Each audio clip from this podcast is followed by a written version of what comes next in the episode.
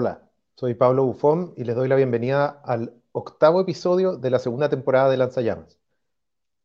Hemos visto en los últimos días como en todos los noticieros, en todos los comentarios políticos de actualidad y en todas las redes sociales, el impacto de las protestas por el asesinato de George Floyd en Minneapolis a manos de un policía han generado una tremenda atención sobre la situación social explosiva a la que ha llevado el racismo estructural en Estados Unidos.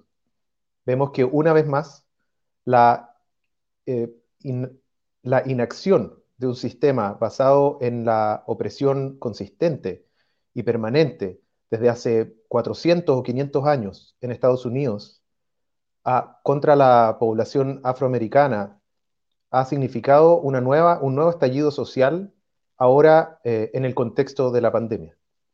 Vemos también que las respuestas de parte del establishment político son las mismas que encontramos en Chile con el estallido social de octubre, con la revuelta de octubre.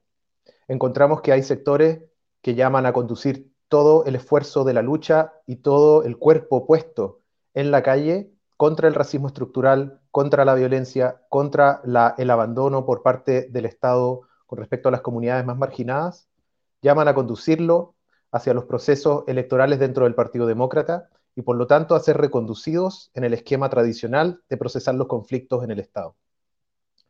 Vemos también que hay sectores liberales o progresistas que se alegran cuando hay gente en la calle siempre y cuando no se ponga en riesgo la continuidad de la normalidad capitalista, que es exactamente lo mismo, lo mismo que vimos nosotros y nosotras en octubre cuando salimos a la calle y nos llamaban a separar entre los manifestantes violentos que solo querían destruir y generar el caos, y los manifestantes pacíficos que en realidad eran los que realmente estaban llevando las banderas de la justicia y de la dignidad. Esa distinción no existe, ni en Chile, ni en Minneapolis, ni en Los Ángeles, ni en Nueva York, ni en el Líbano, ni en ningún lugar. Esa distinción es una manera de tratar de dividirnos. Pero lo que vemos en la realidad, lo que vemos en las calles, lo que vemos en la experiencia concreta de las luchas es que hay una fuerte resistencia al ajuste que están tratando de llevar a cabo las clases dominantes en los distintos países del mundo, particularmente aquellos que están en una fuerte crisis. Lo hemos visto en Brasil, lo hemos visto en Chile, lo vemos ahora con más fuerza que nunca en Estados Unidos. Es de esperar que esto lleve a una radicalización de muchos sectores de la sociedad que quedaron profundamente decepcionados con la derrota de Bernie Sanders y que se organizaron en torno a eso con la esperanza de un cambio estructural. Pero que también se decepcionaron de cómo hay sectores de esa campaña que se están entregando a la campaña del Partido Demócrata a través, eh, en torno a Joe Biden. Es algo que está completamente en desarrollo y la próxima semana en Lanzallamas vamos a tener un especial sobre la situación en Estados Unidos. Hoy día tenemos como invitado a Claudio Alvarado Lincopi. Él es miembro de la comunidad de historia mapuche y hoy día vamos a estar conversando sobre tantas cosas, ¿no, Claudio? Pero eh, colonialismo, capitalismo, coronavirus y pandemia en el Gualmapu, en fin. Hola, Claudio, ¿qué tal? Hola, hola Pablo, ¿cómo estáis? Bien, ¿y tú? ¿Cómo va todo? Bien, bien también, dándole un gusto tenerte de nuevo en Lanzallamas, porque en la primera temporada, cuando éramos solo un podcast en audio en la radio proyección, estuvimos conversando también. Sí, eh, feliz, feliz de nuevo estar contigo, realmente. Un poco nervioso ahora con pantalla, pero, pero bien, hay que darle. Hay que meterse a esta tele nueva. Esta es la tele que estamos creando ahora, pues, en este contexto. Ajá. En ese momento, cuando estuvimos en el lanzallamas pasado, estuvimos hablando de América Latina. Y estábamos en un contexto que no es tan distinto, pero pareciera que fuera hace mucho tiempo. Y fue hace poco más de un año, eh, fueron los primeros días de marzo, teníamos recién ahí el 8M, eh, gigantesco, ¿no es cierto? Y, ahora estamos en una situación eh, mucho más aguda del mismo, de un mismo momento, quizás, ¿no? Sí, o sea, realmente el primer elemento que, que nos invita a reflexionar este, este contexto es a, mirar sobre sus procesos largos, ¿no? Eh, pareciese que algunos elementos tuviesen mucha novedad, pero realmente muchas de las discusiones que estamos dando hoy eh, ya veníamos dándolas hace bastante tiempo. ¿no? Eh, quizás uno de los elementos más gravitantes a propósito de, la pandemia, ¿no? del coronavirus, pero también de, del precio de la vida ¿no? en general. A propósito de lo que pasó en Estados Unidos esta, esta, semana y a propósito de lo que viene pasando en América Latina, en Chile hace bastante tiempo, que tiene que ver con la vida. ¿no? Eh, hace rato veníamos discutiendo en torno a, a cómo este modelo colonial, capitalista, patriarcal, eh, lo que hace es desvalorizar ciertas vidas y valorizar otras. ¿no? La idea de Franz Fanon cuando divide la, entre las zonas del ser y las zonas del no ser, ¿no? las vidas que importan, las vidas que no importan. ¿no? Eh, y lo que discutíamos ya en ese momento era precisamente eso, ¿no? la vida. ¿Qué, qué significa? ¿Qué significa la vida de, de, los racializados, de los pobres, de las mujeres? ¿no? Eh, eso, esas vidas que parecen no calzar ¿no? Con, con, el, con la normalidad, ¿no? Eh, con, con, lo positivo. ¿no? Eh, y eso veníamos discutiendo. Yo creo que la revuelta lo que hace, nuestra revuelta y, y, lo que está ocurriendo efectivamente en Estados Unidos poner en el centro del debate la vida. Eh, sin más lejos, en, en, en Gualmapu se viene polemizando sobre esta dimensión hace bastante tiempo, eh, ya de forma más, más, profunda, radical, más densa, desde el asesinato de Alex Lemur en adelante, ¿no? eh, en donde se vincula precisamente formas de movilización y respuestas del Estado, ¿no? respuestas de, del capitalismo en concreto, eh, que gesta finalmente procesos de, de, de, asesinatos, ¿no es cierto?, viles, que se buscan tapar posteriormente mediante, mediante un montón de argumentos que, por suerte, cada vez más con los años se han ido, se han ido cayendo hasta el punto de que con el asesinato de Camilo Catrillanca eh, todos nos damos cuenta, ¿no? y, y una, un, un, sentido común general de que estábamos frente a, a, un, a un, armazón comunicacional ¿no? para, para, cubrir lo que, lo que es permanente, que es la violencia, la violencia policial, la violencia estatal, el terrorismo de Estado y finalmente la desvalorización de ciertas vidas. Y es por eso que es muy importante nociones como hasta que, hasta que valga la pena vivir, que, que la dignidad se vuelva costumbre, ¿no? como como consignas que de alguna manera sintetizan, ¿no? sedimentan un sentir que tiene que ver con que este modelo eh, no nos permite eh, vivir a algunos y algunas. Y en ese sentido, Claudio, me da la impresión, si uno mira hacia atrás, uno ve que eh, tenemos la noción de que algo cambió en octubre, ¿no es cierto? Y, y, tendemos a poner como el comienzo de este nuevo momento en el que estamos en octubre. Pero uh -huh. si uno mira con más detalle lo que vivimos a lo largo del 2019, veíamos que se empezaban a anunciar algunas cosas eh, en uh -huh. la represión constante de, por ejemplo, los estudiantes eh, secundarios eh, uh -huh. por parte de los municipios y particularmente en Santiago Centro, donde el enfrentamiento con el estudiantado como muy insurgente del Instituto Nacional significó un, un eje a lo largo de todo el año. Eh, veíamos que los avances del gobierno para tratar de imponer una agenda de, más represiva, y aún más de profundización neoliberal estaban constantes. Pero quizás uno podría pensar que esta crisis que estamos viendo hoy día, se y sobre todo la crisis para el régimen o la crisis para el gobierno como, como, como encarnación más concreta del, del régimen político-social que vivimos en Chile, uh -huh. eh, viene del momento de, en el que es asesinado el peñi Camilo Catrillanca y que abre uh -huh. de algún modo una, esto, esto, que tú, por ejemplo, en el ámbito de lo comunicacional, este armazón, pero también rompe uh -huh. o quiebra o resquebraja el armazón mm. del régimen político, ¿no es cierto? Entonces ahí me da la impresión de que con una mirada larga uno ve que esta coyuntura o esta crisis que vivimos hoy día no parte en octubre, sino que parte en noviembre del 2018. Claro, sí. O sea, en términos, en términos de coyuntura, uno podría decir que efectivamente el, el asesinato de, de, Camilo Catrillanca con todo lo que significó, ¿no? O sea, primero como el asesinato mismo, eh, por la espalda, ¿no? Eh, y luego, efectivamente, un, un, un intento de impunidad. Que si no es por intermedio de la movilización, ¿no?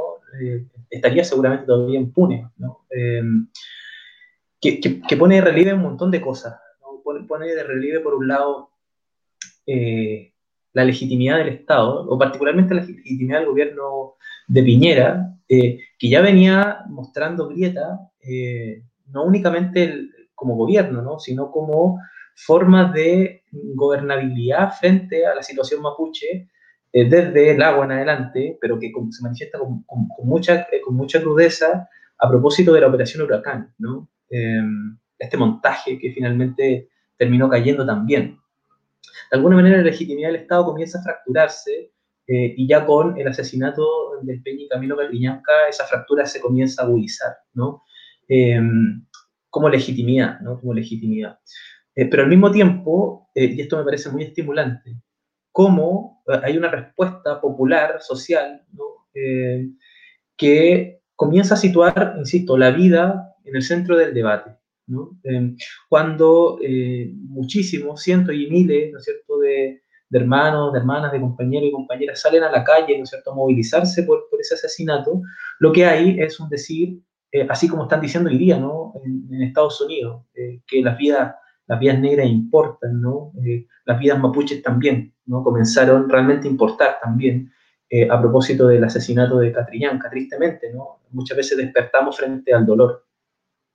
Eh, y lo que aconteció fue, fue, fue, eso, ¿no? Una forma de movilización y que tuvo muchísimos días también en aquel triste noviembre del 2018 a, a, muchas personas movilizadas en las calles de Santiago, ¿no? Utilizando ya el, el repertorio callejero también como un, como otro repertorio que, que posteriormente en la, en, la, revuelta de octubre de 2019 se, se grafica de manera muy clara. ¿no? Eh, en ese sentido, uno podría decir que efectivamente lo que ocurre con, con comienza a mostrar la fractura ya profunda de un gobierno que, que construye ¿no es cierto? impunidad eh, para de alguna manera proteger un relato y proteger en última los intereses también, en este caso particular, en el caso de, la, de las empresas forestales, dado que las comunidades en donde, donde vivía, ¿no es cierto?, Camilo Catrillanca, son comunidades que permanentemente están luchando contra el extractivismo, ¿no es cierto?, forestal, eh, que es una expresión más, ¿no?, que es una expresión más del neoliberalismo. En ese sentido, uno podría decir de que eh, el neoliberalismo, ¿no?, como, como modelo, eh, comienza a ser criticado por el movimiento mapuche tempranamente, ¿no? y también es muy interesante a propósito de las temporalidades largas para leer los procesos de deslegitimación del modelo económico político gestado durante dictadura, muchas veces pensamos que los 90 son tiempos muertos, tiempos muertos para la movilización social popular y para la crítica al modelo. Eh, el movimiento Mbuche comienza a desarrollar esta crítica ya en los 90, ¿no? con mucha fuerza, lo que conlleva, lo, que todos sabemos, ¿no? un proceso de represión muy fuerte durante los 2000 y hasta, hasta el día de hoy. Hay que recordar que actualmente presos políticos mapuches se encuentran en huelga de hambre, ¿no? Eh, a propósito precisamente de la persecución, la represión, eh, la criminalización de la movilización mapuche, eh, y en un contexto como, como este, ¿no? como con pandemia entre medio. básicamente lo que, lo que solicitan los presos políticos es, es, un juicio justo y al mismo tiempo poder cumplir con, con, las penas muchas veces ya, ya impuestas en otras condiciones, ¿no? en condiciones de salubridad eh, más acorde a lo que se está aconteciendo hoy, eh, producto de la pandemia, y como presos políticos, eh, por cierto, debería, y como presos políticos mapuches, por cierto, a propósito de convenios internacionales que ha firmado el Estado de Chile, se debería cumplir. En fin, yo diría por lo tanto que, como tú dices, Pablo, hay, hay una, hay una coyuntura que se abre en, con, con Catrillanca, indudablemente. Y también siguiendo, siguiendo en la línea de, de, las conexiones, ¿cierto? Y de mirar lo que, lo, que, lo que vimos, pero no tuvimos quizás tan en cuenta. Eh, yo recuerdo que uno de los primeros eh, imágenes que me llamaron mucho la atención de lo que estaba pasando eh, en la semana del 18 de octubre, antes del 18 mismo, era que era cuando adultos y adultas empezaban a sumar a las manifestaciones de, estudiantes, ¿no es cierto? En el, en el, metro uno los veía que ya empezaban, que sonaba, uno, sonaba el pueblo unido y segundo, habían adultos y adultas que estaban sumándose a las protestas. Y yo en esas, ahí pensé como esto está tomando otro carácter. Pero recuerdo que también para mí fue como un salto importante en, en hacia dónde iba o el potencial que tenía esta, este movimiento que estaba ocurriendo ya en este, a este momento, ya en, en principios de noviembre en todo Chile, cuando vimos que se empezaban a, derrumbar estatuas mm. eh, coloniales, de colonizadores, de conquistadores, ¿cierto? Mm. Eh, y con, unas eh, visiones, digamos, con unas grabaciones maravillosas de cómo se iban derrumbando estas estatuas, como, como una manera de expresar, digamos, un, simbolismo muy, muy, muy claro, que es derrumbar un, régimen que uno podría decir no, no tiene solo 30 años, incluso no, solamente 200 años, digamos, la historia republicana tiene mucho más que eso. Mm. Eh, mm. y entonces, quisiera como preguntarte cuál es tu mirada sobre ese potencial descolonizador o anticolonial mm. que, ha tenido este, este movimiento que vemos surgir desde octubre y que, por ejemplo, podemos conectarlo también con lo que hoy día en Estados Unidos, eh, mm. desde hace años ya, es un movimiento de también retirar las estatuas de los generales eh, del sur de la guerra civil que eh, defendían en el fondo un régimen de esclavitud y que, por ejemplo, hace unos días el gobernador del estado de Virginia eh, mandó a sacar una de las estatuas como una manera de aplacar la revuelta. O sea, la revuelta está incluso para el sector que está en el poder. Es claro que hay una vinculación entre ambas cosas. Sí, sí, es súper interesante, yo creo, eh, estas conexiones. A ver, de punto de vista, el capitalismo tiene una, tiene una condición racial. ¿no? es imposible leer la historia de los últimos 500 años sin sin el fenómeno colonial y racial, articulado con, el fenómeno de reproducción capitalista, ¿no? o sea, de alguna manera la acumulación originaria, no una acumulación eh, eh, eh, que, no tenga el racismo como, como, contenido, como contenido básico en su proceso, es decir, la triangulación entre el Caribe, África y Europa es un triángulo fundamental que permitió la movilización de, de esclavos, que fue la base fundamental posterior para la la gestación del capitalismo, ¿no? la industrialización y en fin. ¿no? Es decir, el, colonialismo con el capitalismo están completamente articulados. Eh, esto aparentemente con los procesos de, constitución republicana eh, se desvanece ¿no? y, queda eh, bajo la visión de, la izquierda, sobre todo el siglo XX, como capitalismo más puro. ¿no? Entonces, lo que habría era una segunda definitiva independencia, que sería de alguna manera la independencia económica, ¿no? Eh, en, el sentido de que pareciese que lo único que no, ahora nos oprime es la cuestión capitalista. ¿no? Eh, las compañeras feministas nos no han demostrado que el, el, capitalismo no se entiende sin el patriarcado. ¿no? Ahora, hay, a eso hay que sumar efectivamente lo colonial. Ahora, lo colonial tiene una expresión muy, muy particular que tiene que ver justamente con el racismo, ¿no? como, como una, con un fenómeno de estructuración de incluso las relaciones de trabajo, ¿no? las relaciones de clase están racializadas. ¿no?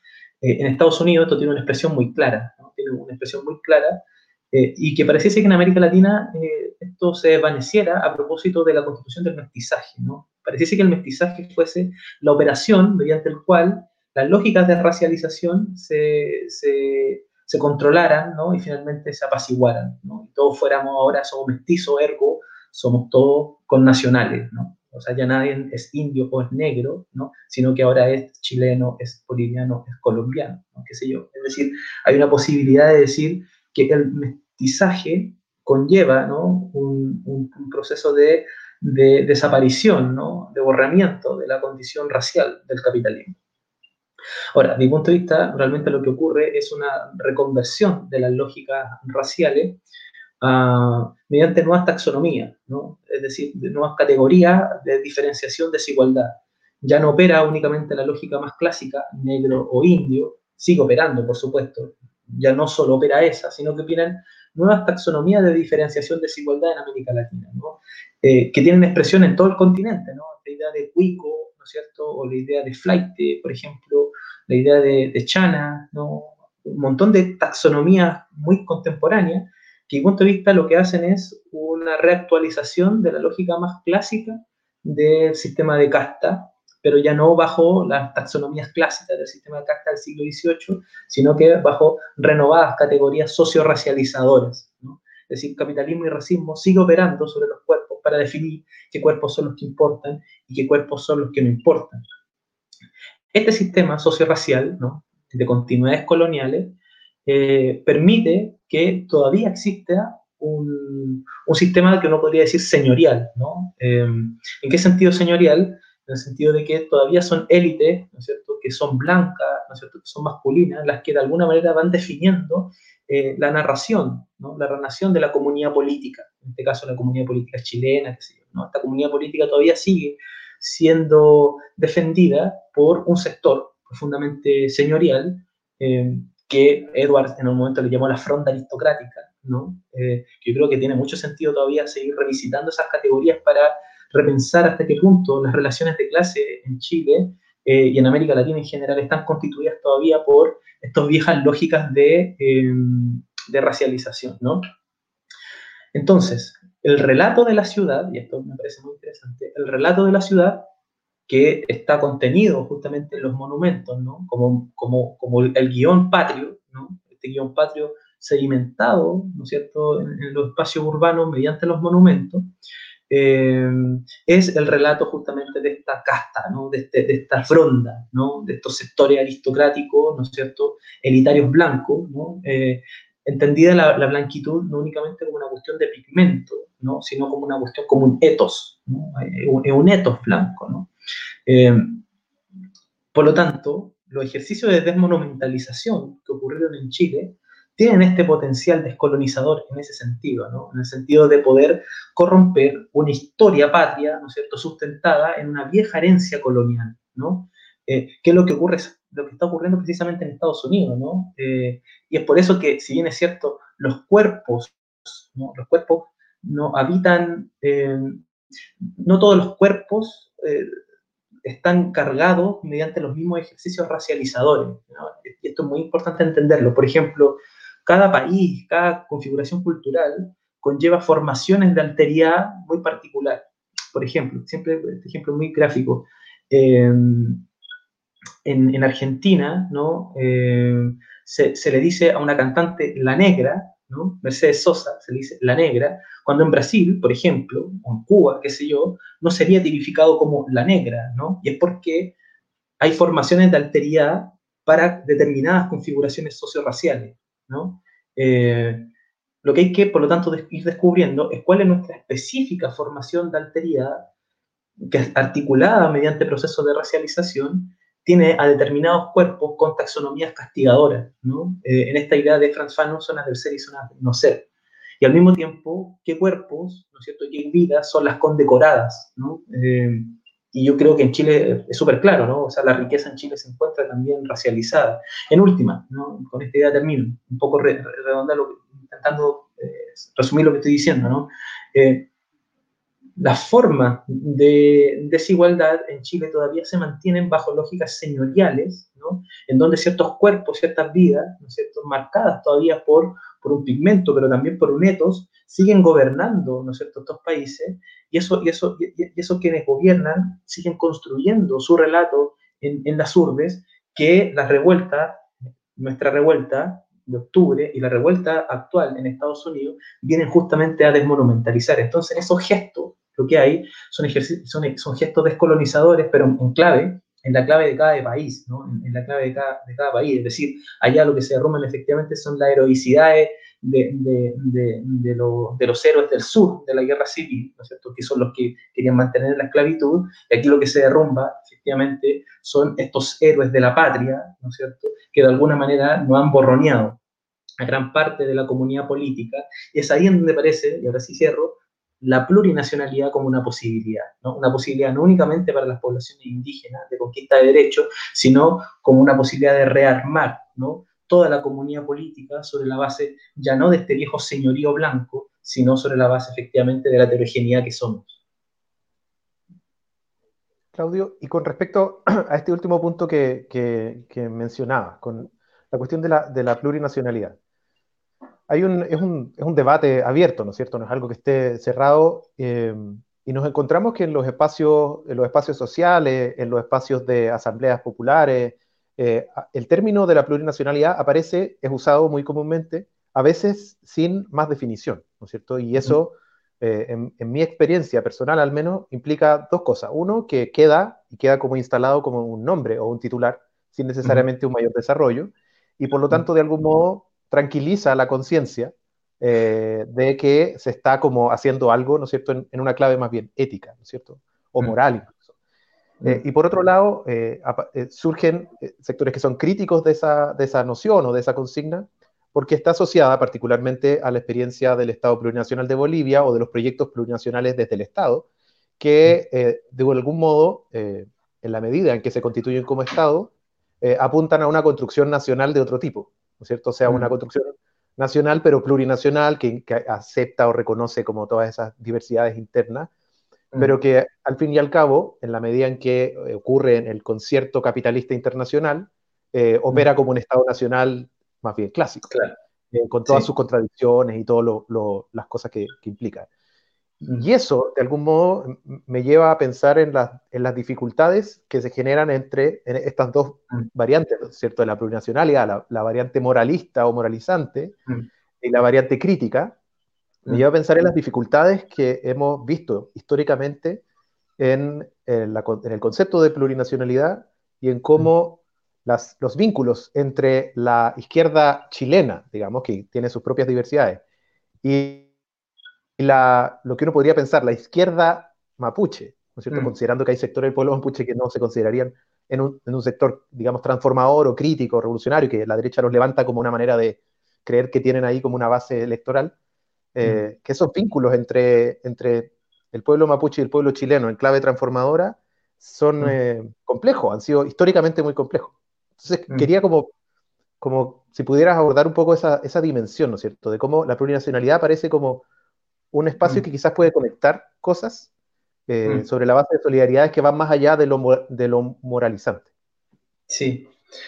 Uy, yo, yo creo que ahí hay dos cuestiones, como tú bien la planteas, ¿no? Eh, y me parece que las dos son súper son super necesarias, ¿no? Eh, por un lado, hay una clave ética, ¿no? que implica repensar el vínculo entre, entre el nosotros y el otro, ¿no? Que, yo creo que es una cuestión fundamental de repensar éticamente. ¿no? Em, esta, posibilidad de, de abrirse a, hacia dimensiones antropofágicas, por ejemplo, y que tiene que ver con una, con una, transformación casi individual, no personal, colectiva también, de decir, bueno, voy a, voy a abrirme a la posibilidad de abrazar al otro, ¿no? que, que, es casi una dimensión ética y que, está, y que es parte del pensamiento latinoamericano desde, desde, todo el siglo XX, y uno podría decir hasta, hasta qué punto el canibalismo, dejando por fuera efectivamente el hecho mismo, eh, tiene ese contenido también, ¿no?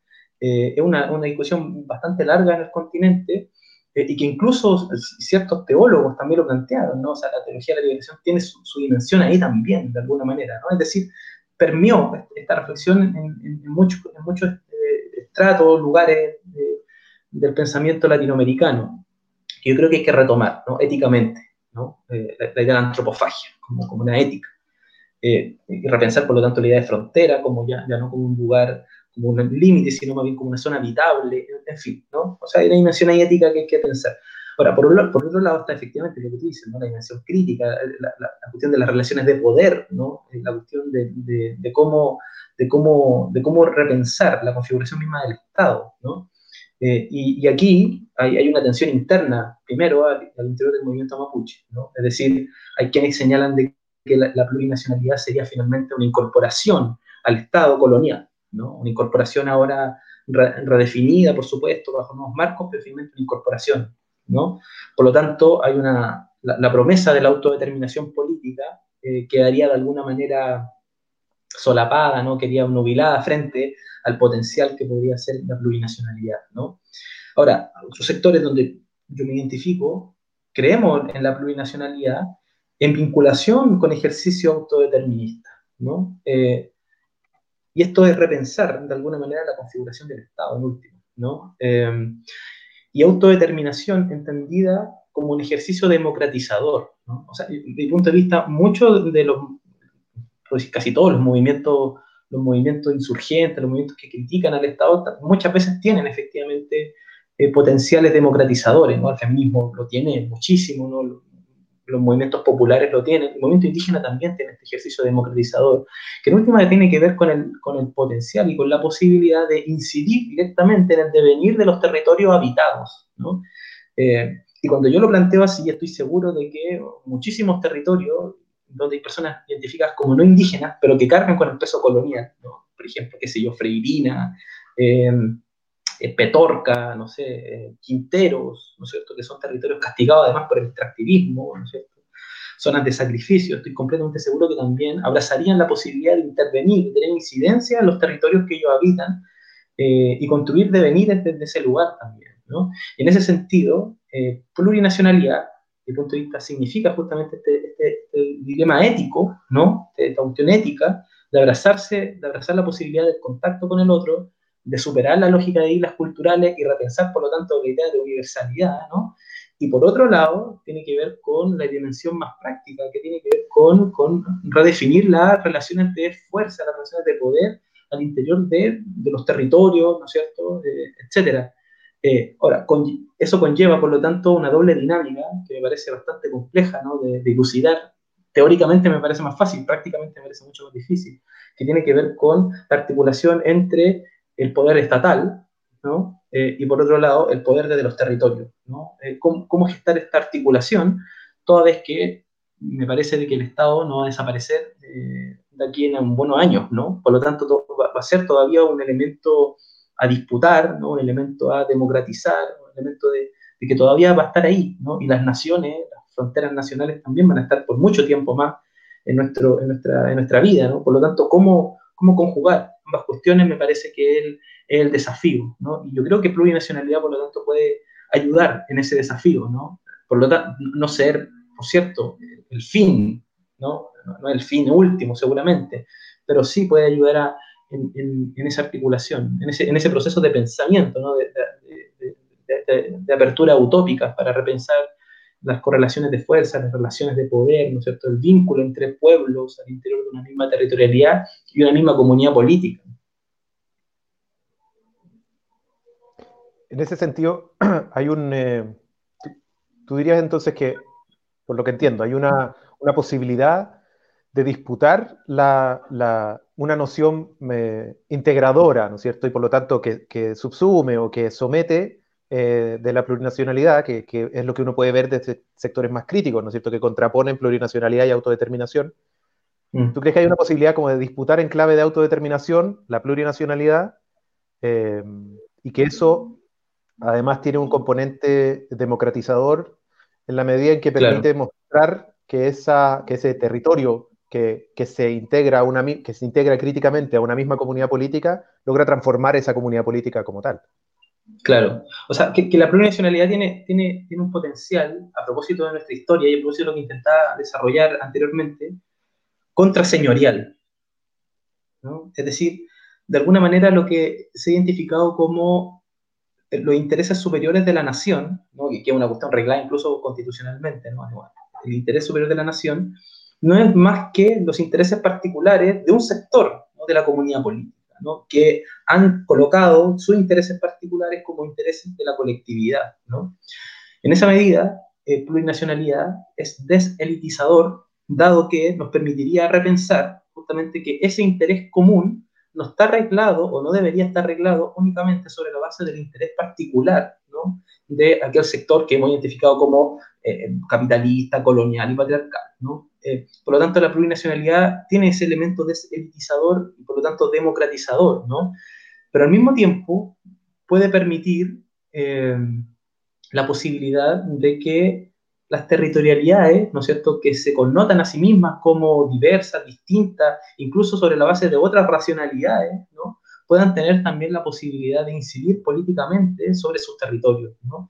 En esa medida yo no separaría eh, plurinacionalidad de, autodeterminación política. Yo creo que pueden convivir, sobre todo en un país y en una, en una región latinoamericana, eh, con tanta pluralidad de pueblos, ¿no es cierto?, pero hermanados también por destinos comunes, que, yo creo que esa es la cuestión que tenemos que resolver también, ¿no? o sea, cómo pensamos eh, nuestros problemas particulares sobre la base de proyectos societales comunes. Yo creo que esa es, una gran dificultad que tenemos en nuestro continente, ¿no? En general, la, historia humana de alguna manera presenta también esa, esa misma dificultad. Eh, y yo creo que la posibilidad de la plurinacionalidad permitiría avanzar hacia, hacia, esa, hacia esa construcción colectiva, respetando justamente nuestra heterogeneidad, que en última es lo que, eh, es lo que, no, lo que no vino a resolver ni por cerca eh, los proyectos liberales, ¿no es cierto? Y muchos proyectos incluso de izquierda durante el siglo XX. Interesante porque volviendo una vez más a la conexión con eh, lo que ocurre hoy en Estados Unidos, eh, vemos que también en, ese país construido sobre, una, sobre la base económica de la esclavitud, el hecho social de la esclavitud también, significa que la, uno de los, de los dramas, ¿no es cierto? Y hay autores del, del nacionalismo negro de los, de los primeros años del siglo XX que planteaban que en el fondo el mayor drama, de incluso de la población blanca en Estados Unidos, era no reconocer que en la emancipación de la población afroamericana estaba en la clave y la potencialidad de su propia emancipación. y que por lo tanto como romper con esa división tajante, ¿cierto?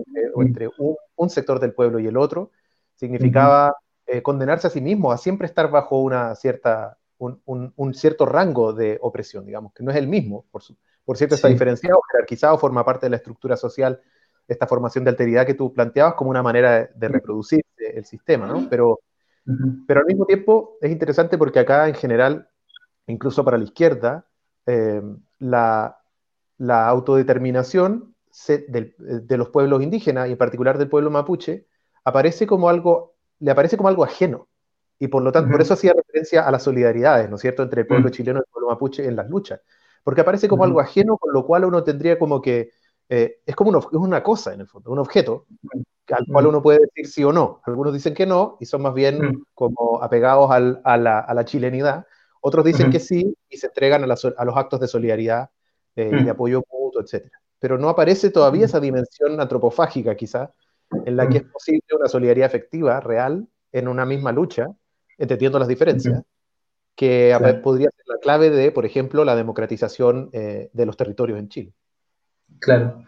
Sí, yo, yo, yo creo, claro, no, bastantes cosas. Eh, en primer lugar, diría que el poder colonial ¿no? del Estado chileno, ¿no? de la élite chilena, de los capitalistas chilenos, sobre el territorio mapuche, sobre el pueblo mapuche en su conjunto, eh, finalmente es otra expresión más de la opresión de esta misma élite contra eh, los trabajadores en Chile, ¿no? contra la clase, la clase popular, los sectores populares en Chile, ¿no?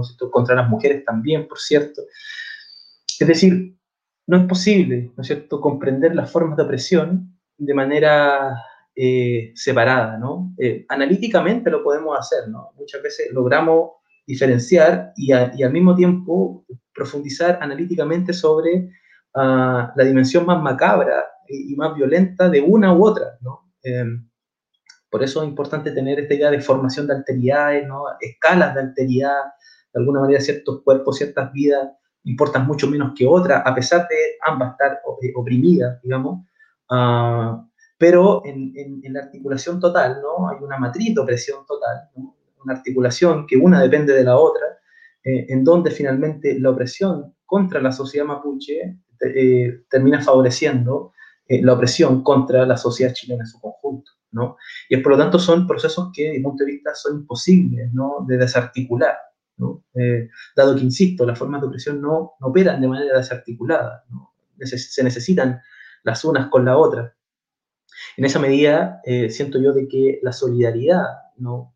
de la clase obrera, de los sectores de izquierda, con el pueblo mapuche, eh, no solamente, como tú bien señalas, no, no es solamente una, solidaridad moral, o no debería ser únicamente una solidaridad moral, sino que incluso debería ser, y es, es una, es una, una, solidaridad táctica y estratégica, ¿no? Para su propia liberación, ¿no? Es decir, la emancipación del pueblo mapuche, eh, su autodeterminación política es condición para los propios procesos de liberación, ¿no es cierto?, del pueblo chileno en su conjunto. Esa yo no lo miraría efectivamente como, como procesos dispares, sino como procesos articulados que se necesitan el uno y el otro. Eh, y en esa medida, cualquier proyecto de izquierda debe ser eh, profundamente anticolonial, ¿no? profundamente descolonizador. Si no lo es, eh, está de alguna manera colocándole trabas a su propio proceso de emancipación. Eh, en ese sentido, sí, totalmente de acuerdo, Pablo. Creo que, creo que hay una articulación necesaria que hay que, que, hay que dar en, en, ese, en, ese, en ese contexto. No, no, sé qué más. Siento que, siento que esa articulación es fundamental. Y concretamente, como en este contexto, y sobre todo desde decíamos, noviembre del 2018 en adelante. ¿Cómo ves tú, o, cómo, si es que lo han discutido en la comunidad historia mapuche, o cómo lo ves tú personalmente, la posibilidad de esas articulaciones, ya que, ya que las opresiones están articuladas, las resistencias y las luchas también debiesen estarlo, ¿cierto? se lo esperaría, pero al mismo tiempo mm. Es como si en esa articulación de las opresiones también se jugara una división, que es la división que hace posible sostener el proyecto nacional en torno a, esa, a esas otra edad eh, de, comunidades y de distinto tipo, ¿no es cierto? Como, ¿Cómo ves tú las posibilidades, como incluso las mm. probabilidades de que esos de esas articulaciones y esas solidaridades se vuelvan efectivas de aquí en lo que viene, que solo aparentemente es una profundización de la crisis. Claro. A ver, sí, o sea, tiene razón. O sea, por un lado está el análisis más teórico de, esto mismo, y por otro lado está el proceso formativo real, ¿no? Es decir, el proceso de formación eh, política, cultural, identitaria del movimiento popular chileno y por otro lado el movimiento mapuche. Eh, que desde el punto de vista, claro, el movimiento mapuche desde los 80 toma una determinación táctica que es eh, desarrollar procesos políticos de manera autónoma, ¿no? Eh, no únicamente apostar hacia la autonomía como, como, fin estratégico, como fin utópico, sino al mismo tiempo elaborar procesos políticos orgánicos desde, sobre la base de la autonomía política. Esto conllevó finalmente diferenciación con el proceso histórico de la izquierda chilena, que en algún momento estuvo más articulado durante los 60, sobre todo hubo una articulación interesante entre la izquierda, izquierda chilena de, de, todos los caracteres, ¿no? desde el Partido Comunista al MIR hubo vinculaciones con, con, con, el movimiento mapuche en ese periodo, que finalmente durante los 80 y los 90 comenzaron a decantar.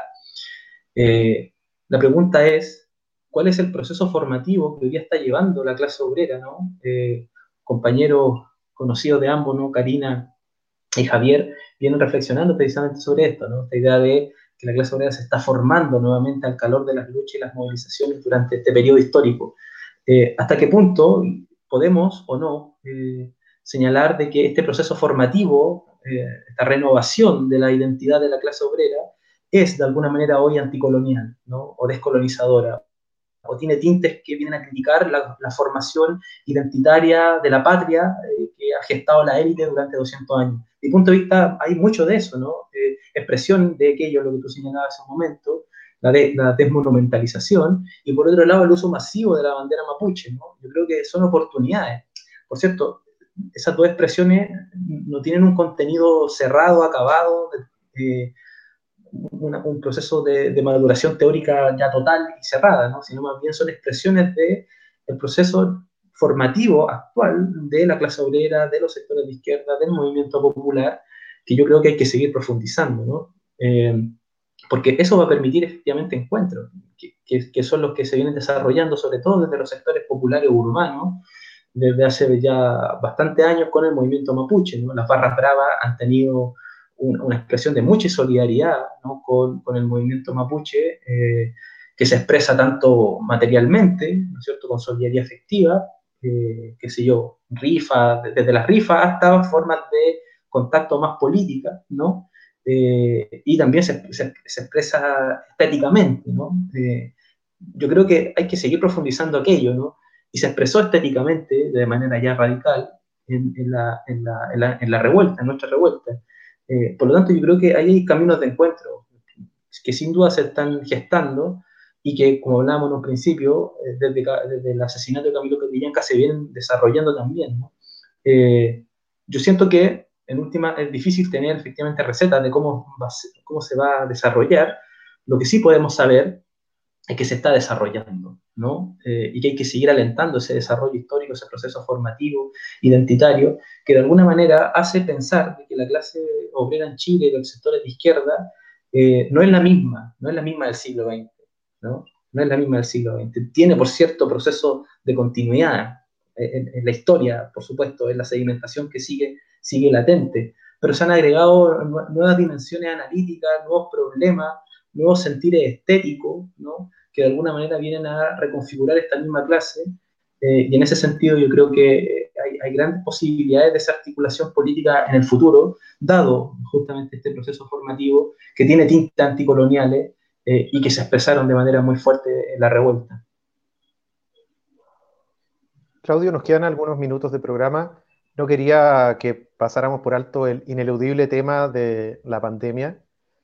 Eh, y también hiciste, hiciste mención en, hace, un, hace un rato, o sea, hace un, poquitito, sobre eh, la, la, cuestión de lo, de lo, urbano, ¿no es cierto? Lo mencionaste con respecto al movimiento popular. Pero también hay, una, hay, una, hay matices y hay diferenciaciones entre la experiencia mapuche en el Walmapu y en las comunidades, particularmente experiencia en la ciudad. Eh, yo me imagino que en este contexto también, la experiencia de eh, por todo lo que hemos estado hablando. La experiencia de la pandemia se vive de manera diferenciada en general, mm. ¿cierto? Mm. A, las poblaciones racializadas y en particular los pueblos indígenas en Chile, y esa diferencia incluso eh, entre la, vida en las comunidades y la vida en la ciudad. ¿Qué, claro. Démosle una vuelta a eso como para cerrar. Sí. A ver, sí, o sea, tenemos que inevitablemente señalar de que, de que la pandemia afecta de manera muy brutal los sectores más empobrecidos ¿no? de América Latina en, general. Eh, y particularmente en, nuestro continente, muchos de los sectores más empobrecidos son precisamente sectores también racializados. Em, por lo tanto, inevitablemente la sociedad, la sociedad mapuche se ha visto bastante afectada por este, por este proceso, digamos, eh, dado el, me gusta la palabra, un doble empobrecimiento en ella, ¿no? Eh, justamente sistemático, estructural, permanente. Eh, lo que ha conllevado de que existan lugares, por ejemplo, actualmente en, el Alto Biobío, están bastante complicados, digamos, una zona pequeña, pero con, con bastantes contagios, al igual que, por ejemplo, Puerto Saavedra, donde hay también bastante contagio. En un momento, en un primer momento, la Araucanía era, era la región en donde, en comparación con la cantidad de personas infectadas, donde morían más, ¿no? Eh, y esto es, algo permanente, ¿no? Eh, es decir, las zonas mapuche, eh, que ya las tasas de, de, muerte son más altas que, por cierto, una comuna, una comuna en Santiago acomodada, ¿no? Eh, en el caso de la zona mapuche, que ya es brutal en comparación, eh, algo más brutal si tú eres indígena o no indígena, ¿no? O sea, tienes más probabilidades de morir más joven eh, siendo mapuche, ¿no es cierto?, que no mapuche. Por lo tanto, esto afecta radicalmente, ¿no es cierto? Una pandemia termina afectando radicalmente la, la vida de los pueblos indígenas en general. Y además, si, si esto le agregamos el hecho de que son pueblos que han vivido históricamente sobre, sobre, sobre la represión, sobre el empobrecimiento, y sobre todo sobre un proceso genocida ¿no? permanente en términos culturales, eh, esto se vuelve bastante eh, eh, tétrico, ¿no? O sea, la posibilidad de que fallezcan personas que tienen un saber muy particular, ¿no es cierto? El Mapudungún, por ejemplo, que, que, es un saber milenario, ¿no es cierto? Un saber que, con existencia, ¿no es cierto?, de, mucho tiempo, ¿no es cierto?, en este territorio, se vuelve aún más, aún más complejo. y en relación con, la cuestión de la urbanidad y, el, mundo, el mundo rural, eh, sí, sin duda, hay, hay, muchas diferencias. Ahora, particularmente esta pandemia ha afectado muchísimo la zona, la zona urbana. Eh, por lo tanto, hay muchos hermanos y hermanas que, si bien es cierto, están en zonas rurales bastante alejadas, lo que podrían pensar inmediatamente que, que, que genera mayores complejidades, eh, tienen a lo, a lo, mejor también capacidad de controlar mucho más, ¿no es cierto?, la pandemia en algunas circunstancias muy específica, eh, como por ejemplo la posibilidad de gestar cordones sanitarios de manera autónoma, que, se ha hecho, ¿no? Se ha hecho en, la región, en Gualmapu, ¿no es cierto? Eh, algunos municipios o algunas comunidades derechamente lo que han hecho es colocar barricadas para que la gente no pueda pasar, ¿no? O, tener un control sanitario de manera más, más controlada desde las propias comunidades. Ahora, el problema es que el mundo mapuche hoy día, incluso en, en Gualmapu, eh, se vincula de manera muy, muy directa entre el mundo urbano y el mundo rural.